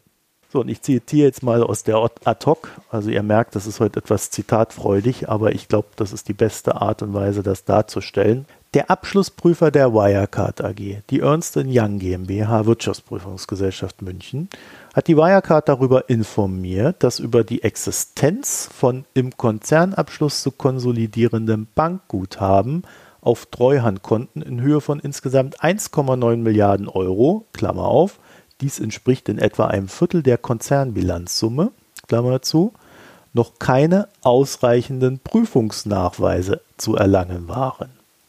Also, man weiß nicht, ob das Geld da ist, um es mal kurz zu sagen. Um das kurz zu verstehen, eine ganz kleine Erklärung, was so eine Wirtschaftsprüfungsgesellschaft macht, also wie so eine Wirtschaftsprüfung läuft man schickt nicht einfach seine Unterlagen an den Wirtschaftsprüfer und dieser glaubt dann das, was man ihm schickt, sondern der Wirtschaftsprüfer gibt einem Formulare, die man unterschreibt, indem man eine Bestätigungsanforderung, die quasi einer Vollmacht entspricht, an seine Bank gibt. Aber dieses Brief, der wird schon vom Wirtschaftsprüfer verschickt. Also man unterschreibt dem quasi nur, dass man diese Unterlagen erhalten darf. Die Bank wiederum sendet dann äh, diverse Unterlagen an den Wirtschaftsprüfer und in Kopien natürlich auch an die Gesellschaft. Das sind dann halt so Sachen wie, ah, dass überhaupt eine Geschäftsbeziehung besteht, welche Konten mit welchen Salden, also Kontoständen existieren, wenn es Depots gibt, äh, dass es sie gibt, was alles in dem Depots drin ist, welche Verträge zwischen Bank und Kunde bestehen und äh, ja, was da die genauen Konditionen sind und so weiter. So, zugleich erhält der Wirtschaftsprüfer dann Zugriff auf die Buchhaltung und dann schaut er sich halt alles an und prüft es auf Echtheit. Es ist jetzt allerdings natürlich nicht so, dass jedes einzelne Dokument auf Echtheit geprüft wird, weil sonst wirst du ja nie fertig. Das heißt, das ist so eine Art Stichprobenprinzip und Sachen, die einem halt komisch vorkommen. Stichprobenartig oder wenn einem was komisch vorkommt, fährt dann der Wirtschaftsprüfer tatsächlich mal irgendwo an eine Adresse, wo eine Firma sitzen soll, mit der man größere Geschäfte macht und guckt, ob diese Firma existiert. Außer vielleicht, dass diese Firma Siemens heißt, dann weiß man, dass sie existiert. Ja, wenn das in, irgendwo in der arabischen Welt, äh, in Dubai oder sonst wo irgendeine Firma ist, ja, dann hat man da als Ernst Young vielleicht eine Filiale und schickt mal jemanden vorbei. Dann werden auch durchaus mal Kunden angefragt, ob da wirklich eine Geschäftstätigkeit vorhanden ist und alles und Kram. Also es gibt diese Prüfungen, es gibt diese Proben, es gibt die Beobachtung auch aus der Erfahrung heraus, was ist richtig, was ist falsch. So, und im Fall Wirecard gibt es da ja nun ein paar Auffälligkeiten. Zum Beispiel die Frage, wie kann es denn sein, dass KPMG Dokumente nicht erhält und verifizieren kann, während Ernst Young in bisherigen Testaten da weniger Sorgen hatte, als es jetzt KPMG hat. Vor allen Dingen, wenn wir ja jetzt wissen, dass plötzlich Ernst Young auch ein paar Sorgen hat. Aber gut, wir wissen nun, es gibt keine ausreichenden Prüfungsnachweise für Konten, auf denen 1,9 Milliarden Euro liegen sollen. Das ist wahrscheinlich ein Konto was rund 25 Prozent der Konzernsumme entspricht. Die Bank würde meinem Verständnis nach die Konten nicht aufführen, die wiederum Wirecard in seiner Bilanz führt, und zwar gegenüber dem Wirtschaftsprüfer. Und das ist ein bisschen speziell. Es gab dann eine zweite Meldung, die formuliert es so. Der Grund liegt in der aktuellen Mitteilung der beiden die Treuhandkonten seit 2019 führenden Banken, wonach die betreffenden Kontonummer nicht zugeordnet werden konnten. Also Wirecard führt Konten in seiner Buchhaltung, die wiederum die Bank nicht aufführt, sprich nicht kennt. Und dann heißt es weiter, der verantwortliche Treuhänder steht in kontinuierlichem Kontakt mit der Bank und der Wirecard AG. Also es handelt sich um Treuhandkonten, die ein Treuhänder bestätigt hat, dass sie da seien, die aber im direkten Kontakt mit den Banken bei diesen nicht auftauchen. So würde ich das verstehen. Und da kann man sich schon fragen, wie sowas grundsätzlich passieren kann. Und ich will da eigentlich gar nicht drüber spekulieren, weil das wird sich ja dann hoffentlich in Bälde rausstellen. Aber ich finde so eine Sache ziemlich bemerkenswert. Denn diese Konten scheinen, so wie ich das lese, niemals existiert zu haben. Weil wenn die Bank sagt, wir können diese Kontonummer nicht zuordnen, also dann stimmen ja quasi die Kontonummer nicht. Wären die Konten jemals existent gewesen und dann gelöscht worden, dann würde die Bank sagen, ja, also wir haben dieses Konto nicht mehr, aber es äh, ist in unserer Buchhaltung als gelöscht oder am so und so vielten gelöscht. Also man hätte dann eine Zuordnung. Aber hier finden die nicht mal die Kontonummer. Das ist schon echt der Knaller. Also irgendwo zwischen Treuhänder und Wirecard scheint etwas passiert zu sein. Und die Frage ist, wo sind die 1,9 Milliarden? Und wenn die Bank das nicht zusortieren kann, kann natürlich immer noch sein, also wenn man im Sinne von Wirecard denkt, dass es da einen großen IT-Fehler gibt und deswegen die Konten nicht gefunden werden konnten. Das wäre halt ein dummer Zufall beim Konzern, der in der Vergangenheit schon Probleme mit Glaubwürdigkeit hatte, wo es Probleme in Sachen Glaubwürdigkeit der Bilanzkennzahlen gab. Aber gut, kann ja passieren. An der Stelle gibt es den zweiten Einschub. Ich konnte es am Freitag früh eigentlich immer noch nicht glauben, dass ich scheinbar der Einzige war, der diese Interpretation getroffen hat, zumindest in den deutschen Medien. Vielfach wurde berichtet, dass die Konten vielleicht für Geldwäsche benutzt worden sind oder dass irgendwas äh, passiert sei. Äh, es kam aber irgendwie scheinbar keiner auf die Idee, dass diese Konten nicht existieren. Später gab es dann von den beiden Banken, die das betrifft, das ist einmal die Bank of the Philippine Islands, BPI, sowie auch die BDO Unibank, das ist die größte Bank der Philippinen, gab es dann irgendwie ein Statement, dass man keine Geschäftsbeziehung mit Wirecard pflegt. Also nochmal die Bestätigung, die Konten sind nicht da. Das kam dann gegen 11 Uhr am Freitag. Das erste Mal habe ich dazu was um 11.11 Uhr .11 gelesen. Also das hat echt eine Weile gebraucht, ehe sich das durchgesetzt hat, dass klar wurde, dass hier die Konten nicht existieren. Es wurde dann in dem Zusammenhang auch noch kommuniziert, dass der Treuhänder 2019 gewechselt hat. Also da könnte auch ein gewisses Problem aufgetreten sein. Das werden wir dann alles in der näheren Zukunft sicherlich noch erfahren. Wirecard äh, hat dann in seiner Ad-Hoc noch geschrieben, es bestehen Hinweise, dass dem Abschlussprüfer von einem Treuhänder beziehungsweise aus dem Bereich der Banken, welche die Treuhandkonten führen, unrichtige Saldenbestätigungen zu Täuschungszwecken vorgelegt wurden, damit dieser ein unrichtiges Vorstellungsbild über das Vorhandensein der Bankguthaben bzw. die Führung von Bankkonten zugunsten der Wirecard-Gesellschaft erhalte. Wenn es diese Konten nicht gegeben hat, dann, äh, naja, ist unrichtige Saldenbestätigung schon eine nette Formulierung. Ne? Die wäre ja dann komplett gefälscht. Also auch überhaupt, dass das Konto existiert, wäre gefälscht. Ich finde äh, an der Stelle auch, muss ich dazu sagen, die Wirecard-Kommunikation mal wieder recht zweifelhaft. Denn das kann eigentlich nicht sein, dass dieses fehlende Geld, also die Suche nach den Konten, auf denen das Geld liegt, heute bekannt geworden ist. Weil Ad-Hoc-Pflicht äh, bei 25% Konzernbilanzsumme hätte man das in dem Moment dem Kapitalmarkt melden müssen, wo bekannt ist, dass dieses Konto scheinbar fehlt, nicht da ist oder man das Geld nicht findet. Also ich kann mir nicht vorstellen, dass die das erst heute gemerkt haben. Ich glaube, die haben bis jetzt gesucht und es dann gemeldet. Und das hätte dann aber vielleicht eher erfolgen müssen. Also das ist sicherlich ein Fall mal wieder für die BaFin. So, und dann der Knaller am Schluss. Wenn ein testierter Jahres- und Konzernabschluss nicht bis zum 19. Juni 2020 vorgelegt wird, können Kredite der Wirecard AG in Höhe von 2 Milliarden Euro gekündigt werden. Das Schlecht. ist morgen. Und an dieser Stelle kommt der dritte Einschub. Wirecard hat am Freitag verkündigt, dass sie sich in konstruktiven Gesprächen mit den Banken befinden und hat dann am Freitagabend auch ebenfalls vermeldet, dass man die Investmentbank Houlihan Loki mandatiert habe, die dann versuchen wird, ein ich zitiere, Plan zur nachhaltigen Finanzierungsstrategie des Unternehmens zu entwickeln. Da hat sich ein bisschen was getan. Die Kreditlinien wurden nicht gerissen. Wir hatten das schon geäußert, die Vermutung, dass die Banken das natürlich dann auch hinauszögern können. Kurz unsere Einschätzung dazu. Es ist auch nicht im Interesse der Banken, hier die Reißleine zu ziehen. Außer natürlich, man weiß, dass noch viel mehr Probleme in der Bilanz herrschen. Also das müsste dann über die 1,9 Milliarden hinausgehen. Also unser Tipp wäre, es wird hier eine gewisse Lösung geben. Wie die genau aussieht, äh, müssen wir aber abwarten. Dann noch die ergänzende Information, dass die Ratingagentur Moody's eine Abstufung bei Wirecard vorgenommen hat, um ganze sechs Stufen auf Ramsch. Also die haben das Konto bis heute nicht gefunden, das Geld auch nicht. Äh, alle arbeiten dran, das jetzt noch aufzutreiben. Und morgen können dann die Banken hergehen und die Kreditlinien zusammenstreichen. Und ich weiß es jetzt auch nicht hundertprozentig, aber ich denke, da ist eine gewisse Wahrscheinlichkeit da, dass Wirecard dann plötzlich in der Insolvenz sich wiederfindet aufgrund von irgendwelchen Liquiditätsengpässen. Da kommen wir ja zum nächsten Problem. Es gibt ja diese Wirecard-Bank. Also wenn da jetzt irgendjemand Geld auf dieser Wirecard-Bank rumliegen hat, ich glaube, der wird sofort beginnen, dieses Geld da möglichst schnell wegzuholen.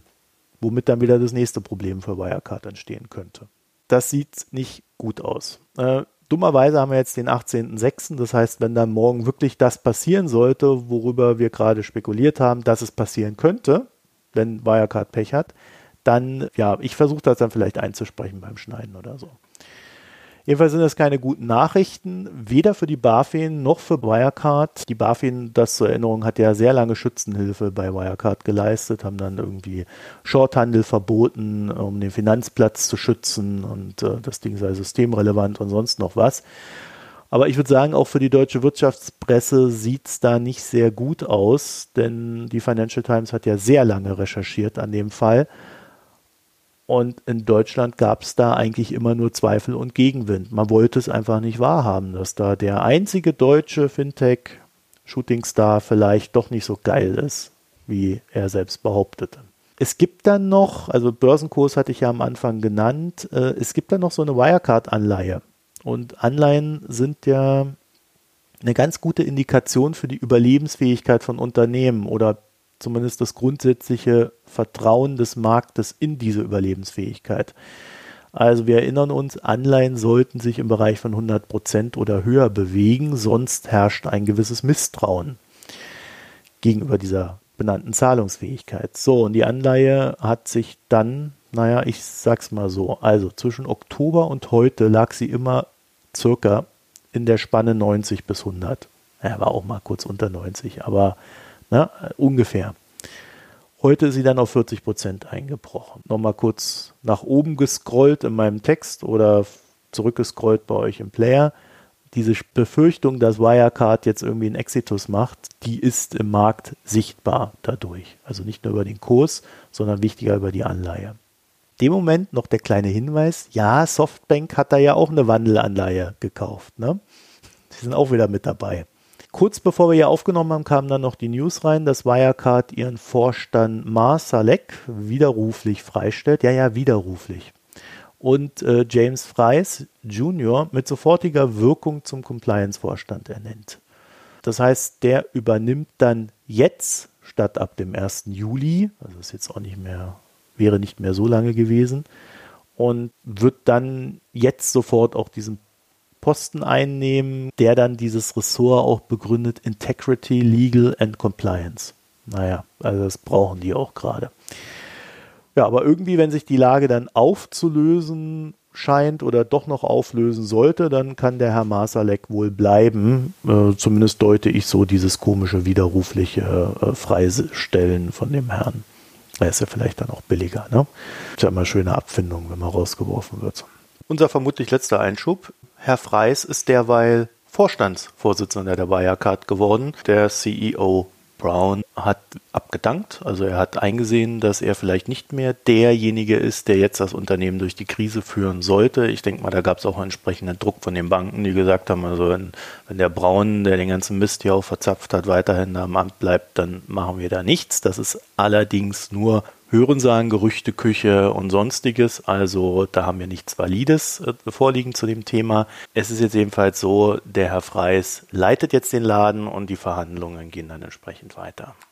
Wir haben in den früheren Folgen zu Wirecard durchaus mal was gemacht und da habe ich mal erwähnt, dass der Vorstand Braun, ja, also dass ich den nicht gerade für einen Sympathen halte, ne? um es mal so zu sagen. Und das wurde mir dann auch vorgeworfen, dass das ja wohl überhaupt nichts mit der Einschätzung zu tun hat, ob das Unternehmen seriös ist oder ob äh, der, der ein guter Unternehmer ist oder sonst was. Und ich würde da vielleicht mal nachschieben, wenn man sich so einem Unternehmen analytisch nähert, dann spielt das durchaus ja eine Rolle, weil A, muss ein Unternehmen auch gutes Marketing machen können äh, und da hilft es, wenn man nicht Rambo spielt. Und äh, zum anderen ist es tatsächlich in Unternehmen ja schon so, dass Führungspersonal eine große Rolle spielt. Und es gibt halt Managertypen, ja, bei denen weiß man und sieht man, dass sie mehr so den Grenzgang lieben, als innerhalb der Regeln zu spielen. Und das Problem ist, wenn du an die Grenzen von Regeln gehst, dann bist du halt auch schnell mal drüber. Und das erhöht dann zwar die Rendite oder optimiert sie, wie man das dann so schön euphemistisch formuliert, aber es passieren dann halt auch rechtliche Fehler. Und diese rechtlichen Fehler, die können dann auf das Unternehmen zurückschlagen. Oder, was ja hier auch passiert sein könnte, gehen wir mal davon aus, alle haben alles richtig gemacht, dann hat man aufgrund dieser harten Gangart, trotz der Recherche in der Financial Times, in den letzten Monaten nicht sehen wollen, dass es ein Problem bei Wirecard gibt. Oder man muss ja schon fast sagen, in den letzten Jahren, weil die Gerüchte gab es ja immer wieder. Bei Wirecard scheint die harte Gangart jedenfalls nun zu harten Zeiten zu führen, wäre da mein Fazit. Hm. Hanna, ja. Wie findest du das? Ja. Rauchen dir jetzt die Ohren, oder? Es, ich, mir rauchen die Ohren, aber es klingt auch wie so eine, wie aus so einem Wirtschaftskrimi, finde ich. Also wenn man so zuhört dieser ganzen Geschichte und sich das jetzt so von dir so alles erzählen lässt, finde ich, dann denkt man die ganze Zeit, ähm, dass jetzt gleich die Hauptperson von Leonardo DiCaprio gespielt werden muss oder so. Also ich finde, das hat schon so ein bisschen so, Dieses mit dem jetzt so einen Tag vor dem finalen Todesschuss durch Kreditentzug. Also es ist alles schon, also ein gewisser Spannungsbogen ist schon sichtbar. Ja gut, es kann ja auch einfach sein, die Banken sagen, ja, wir warten einfach noch ein paar ja, ja, Wochen. Ja, ja aber das müssen wir jetzt. Will also, ich jetzt nicht ausschließen. Ich bin jetzt sehr gespannt bis morgen. Ja. Der Stelle doch noch ein kleiner Einschub, denn Bloomberg hat derweil mal so eine kleine Liste gemacht, welche Banken da eigentlich involviert sind. Und da haben wir mit jeweils 200 Millionen Euro ABN Amro, Commerzbank, ING, LBBW. Dann haben wir mit jeweils 120 Millionen Euro Barclays, Credit Agricole, DZ Bank, Lloyds, mit 80 Millionen Bank of China, City, Deutsche Bank, MUFG, was auch immer das ist. Dann mit 70 Millionen die Raiffeisen International, mit 60 Millionen die Raiffeisen Niederösterreich, mit 55 Millionen Agricultural Bank of China und mit 45 Millionen die Raiffeisen Oberösterreich. Das Ding ist halt, da gibt es so äh, echt geile Geschichten bei Wirecard, wo man dann auch immer nicht weiß, wer macht was. Da gibt es dann so ominöse ehemalige Geheimdienstchefs von ganz obskuren Ländern, die Firmen in London haben und so, naja, wie könnte man sagen, Überwachung von Kritikern betreiben. Da weiß man dann immer nichts, machen die das auf eigene Rechnung, weil sie Wirecard-Aktien haben, wie sind die da irgendwie verstrickt in die ganze Sache, hat sie jemand engagiert. Also da gibt es so richtig wilde Geschichten. Hacker, die auf hunderte Journalisten und Kritiker angesetzt worden sind. Äh, also wenn man da sich näher mit Wirecard beschäftigt, das ist schon von der Storyline her verfilmungswürdig. Wenn sich denn dann irgendwann rausstellen sollte, dass das tatsächlich alles in irgendeiner Form gesteuert und real war. Es kann natürlich auch sein, dass sich das auflöst. Ne? Das ist alles nur Missverständnisse und die Welt ist böse. Vielleicht noch eine Sache zum Schluss. Äh, die Financial Times Recherche werde ich euch nochmal verlinken. Eine derer, die auch darauf hindeuten könnte, dass Treuhandkonten so ein Problem bei diesem Unternehmen sind. Weil die Financial Times hatte da mal so eine äh, Berichterstattung, der nach ja, über Treuhandkonten Cashflow simuliert wurde und so weiter. Also da könnt ihr ja mal reingucken. So, jetzt bin ich völlig erschöpft. Äh, habe mein Bier fertig getrunken und hätte ein Bierpick. Aber vorher haben wir ja noch die äh, normalen Picks, mhm. oder? Hanna, hast du da was? Ja, ich habe was. Also ich möchte Eskapismusliteratur empfehlen. Ich äh, lese im Moment äh, mal wieder einige Bände, jetzt ich bin jetzt glaube ich im dritten oder vierten schon, äh, der ähm, Krimi-Reihe Bruno Chef de Police. Das sind äh, Krimis, die ein amerikanischer, glaube ich, Autor geschrieben hat über einen ähm, städtischen Polizeibeamten in Südfrankreich. Und das ist so Wohlfühl. Literatur, würde ich sagen. Also Literatur ist es vielleicht gar nicht. Äh, man muss ein bisschen darüber hinweglesen, dass es halt ein Amerikaner ist, der über Frankreich schreibt.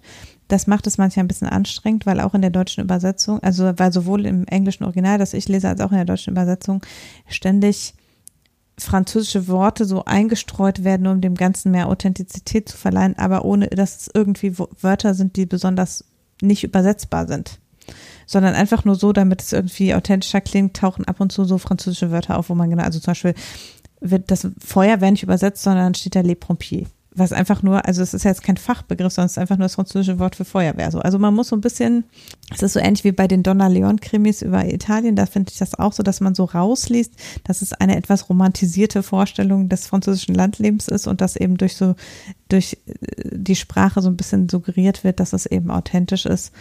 Ähm, und gerade wenn man Französisch spricht, kommt es einem ein bisschen lächerlich vor. Ich frage mich auch immer, vielleicht muss ich mal eine französische Übersetzung davon lesen, weil ich mich immer frage, wie die das machen in der französischen Übersetzung. Aber ansonsten finde ich es sehr nette, gut wegzulesende Krimis, die umgekehrt so skurrile Fälle haben, dass man jetzt auch nicht das, also ich, ich lese ja eigentlich sonst selten Krimis, weil es mir manchmal too close to home ist. Also es ist, es, äh, also zum Beispiel Sachen mit Wirtschaftskriminalität oder mit Mafia oder so finde ich mal alles schwierig, äh, weil ich da dann zu viel drüber nachdenken muss, wenn ich mich eigentlich gerade entspannen möchte. So ist das hier nicht. Man muss da nicht so viel drüber nachdenken. Man kann das einfach so weglesen. Und es wird extrem viel gekocht in diesen Büchern. Und das ist der Grund, warum ich es gerade empfehle, weil es so ein bisschen ist, wenn man gerade zum Beispiel wie ich nicht nach Frankreich in Urlaub fahren kann, dann kann man sich ein bisschen nach Frankreich träumen. Das klingt so traurig. Dieser Dorfpolizist, der, es wird immer sehr ausführlich beschrieben, wie er kocht und was er gerade alles wieder für leckere Sachen kocht und wie schön die Aussicht über die südfranzösischen Berge ist und sowas. Und dann kann man sich so ein bisschen in den Urlaub äh, begeben, geistig. Und deshalb habe ich gedacht, ist ja, geht ja jetzt, die Ferien beginnen ja nächste Woche hier in NRW und da kann man ja schon mal ein bisschen Urlaubslektüre empfehlen, anstatt irgendwelchen Sachen zum Nachdenken. Äh, ja, also ich hätte auch noch ein kleines Büchlein anzubieten. Also da muss man sicherlich auch nicht drüber nachdenken. Man kann das einfach so hinnehmen, wie es da steht. Aber im Zuge der aktuellen Debatte hat ja der Verlag, welcher Verlag ist das denn überhaupt? Ich weiß es ehrlich gesagt gar nicht. Der James Baldwin verlegt, der hat ein E-Book von ihm kostenlos veröffentlicht. Oder es war schon veröffentlicht, hat es einfach kostenlos gestellt. Nach der Flut das Feuer. So Fire Next Time. Und äh, da geht es äh, ja, um Rassismus, Mhm. Und James Baldwin hat das halt mal alles aufgeschrieben. Das war seinerzeit ein Bestseller in den USA, schon ein paar Jährchen her. Und da kann ich einfach nur sagen, das ist mit so einer Wortgewalt geschrieben. Da bin ich echt beeindruckt. Also ich habe es jetzt noch nicht fertig gelesen, bin da mittendrin. Es hat ein sehr interessantes Vorwort. Also ich kann sagen, selbst wenn das dann wieder Geld kostet, ne? Also, mhm. ich weiß jetzt nicht, ob es noch kostenlos ist, das würde ich jedem empfehlen, der sich dem Thema so ein bisschen nähern will, der so ein bisschen auch Verständnis dafür entwickeln möchte, warum da Leute mittlerweile sagen, es reicht jetzt, es ist zu viel, es ist genug, es muss sich jetzt weiterentwickeln. Und ich glaube, das ist ein ganz guter Einstieg darin. Mhm. Auch in dieses Verständnis, äh, und da muss ich sagen, da habe ich auch, das habe ich auch sehr lange nicht verstanden, äh, dass Rassismus halt eine extrem körperliche Erfahrung ist. Nicht, weil sie dich zusammenschlagen, sondern weil du halt die ganze Zeit im Bedrohungszustand bist, mhm. geistig wie körperlich. Und ich glaube, dieses Buch transportiert das sehr gut. Es erklärt auch sehr gut, wie man sich dabei fühlt. Und also gut, wenn man nicht die Absicht hat, Empathie zu empfinden und Verständnis zu entwickeln, dann, äh, dann bringt es ja nichts. Ne? Aber ich glaube, wen es interessiert, warum, wieso, weshalb, der ist da ganz oder die ist da ganz gut aufgehoben als Einstieg. Als nächstes lesen wir dann White Fragility. Ne? Also absolut empfehlenswert, auch aus literarischer Sicht ist das total gutes Ding. Und es ist halt sehr wortgewaltig. Also das hat mir halt sehr gefallen an dem Teil bisher. Dann kommen wir jetzt zum Bier, beziehungsweise hast du denn einen anderen Wein als den, den du getrunken hast? Ja. Schon wieder einen Weißwein. Äh, wir haben uns ja so ein bisschen, wir hatten so ein Weißwein-Probepaket und da habe ich die, und tatsächlich war ein Großteil von den Weinen, die da drin waren, war gut. Ähm, und zwar habe ich den Kesselring Chardonnay Weißburgunder Qualitätswein trocken. Äh, und ja, genau. Das ist das, das was hatten wir auch, weil Chardonnay Weißburgunder eine eher ähm, komische Kombination ist, so auf den ersten Blick. Also jedenfalls vom Erzeuger oder Weingut Kesselring in Ellerstadt in der Pfalz und mit einer Chardonnay-Traube, die ja nun durchaus in Deutschland noch nicht so lange zumindest angebaut wird ähm, und dann eben einen deutschen Klassiker wie dem Weißburgunder.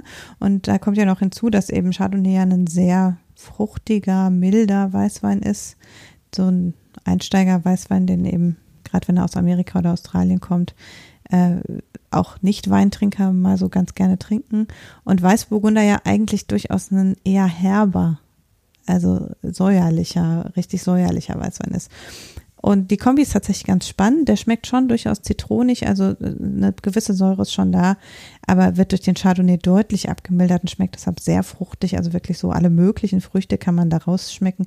Die Beschreibung sagt Zitrus, gelber Pfirsich und Stachelbeere sowie etwas Heu. Das Heu habe ich nicht geschmeckt, möchte ich sagen.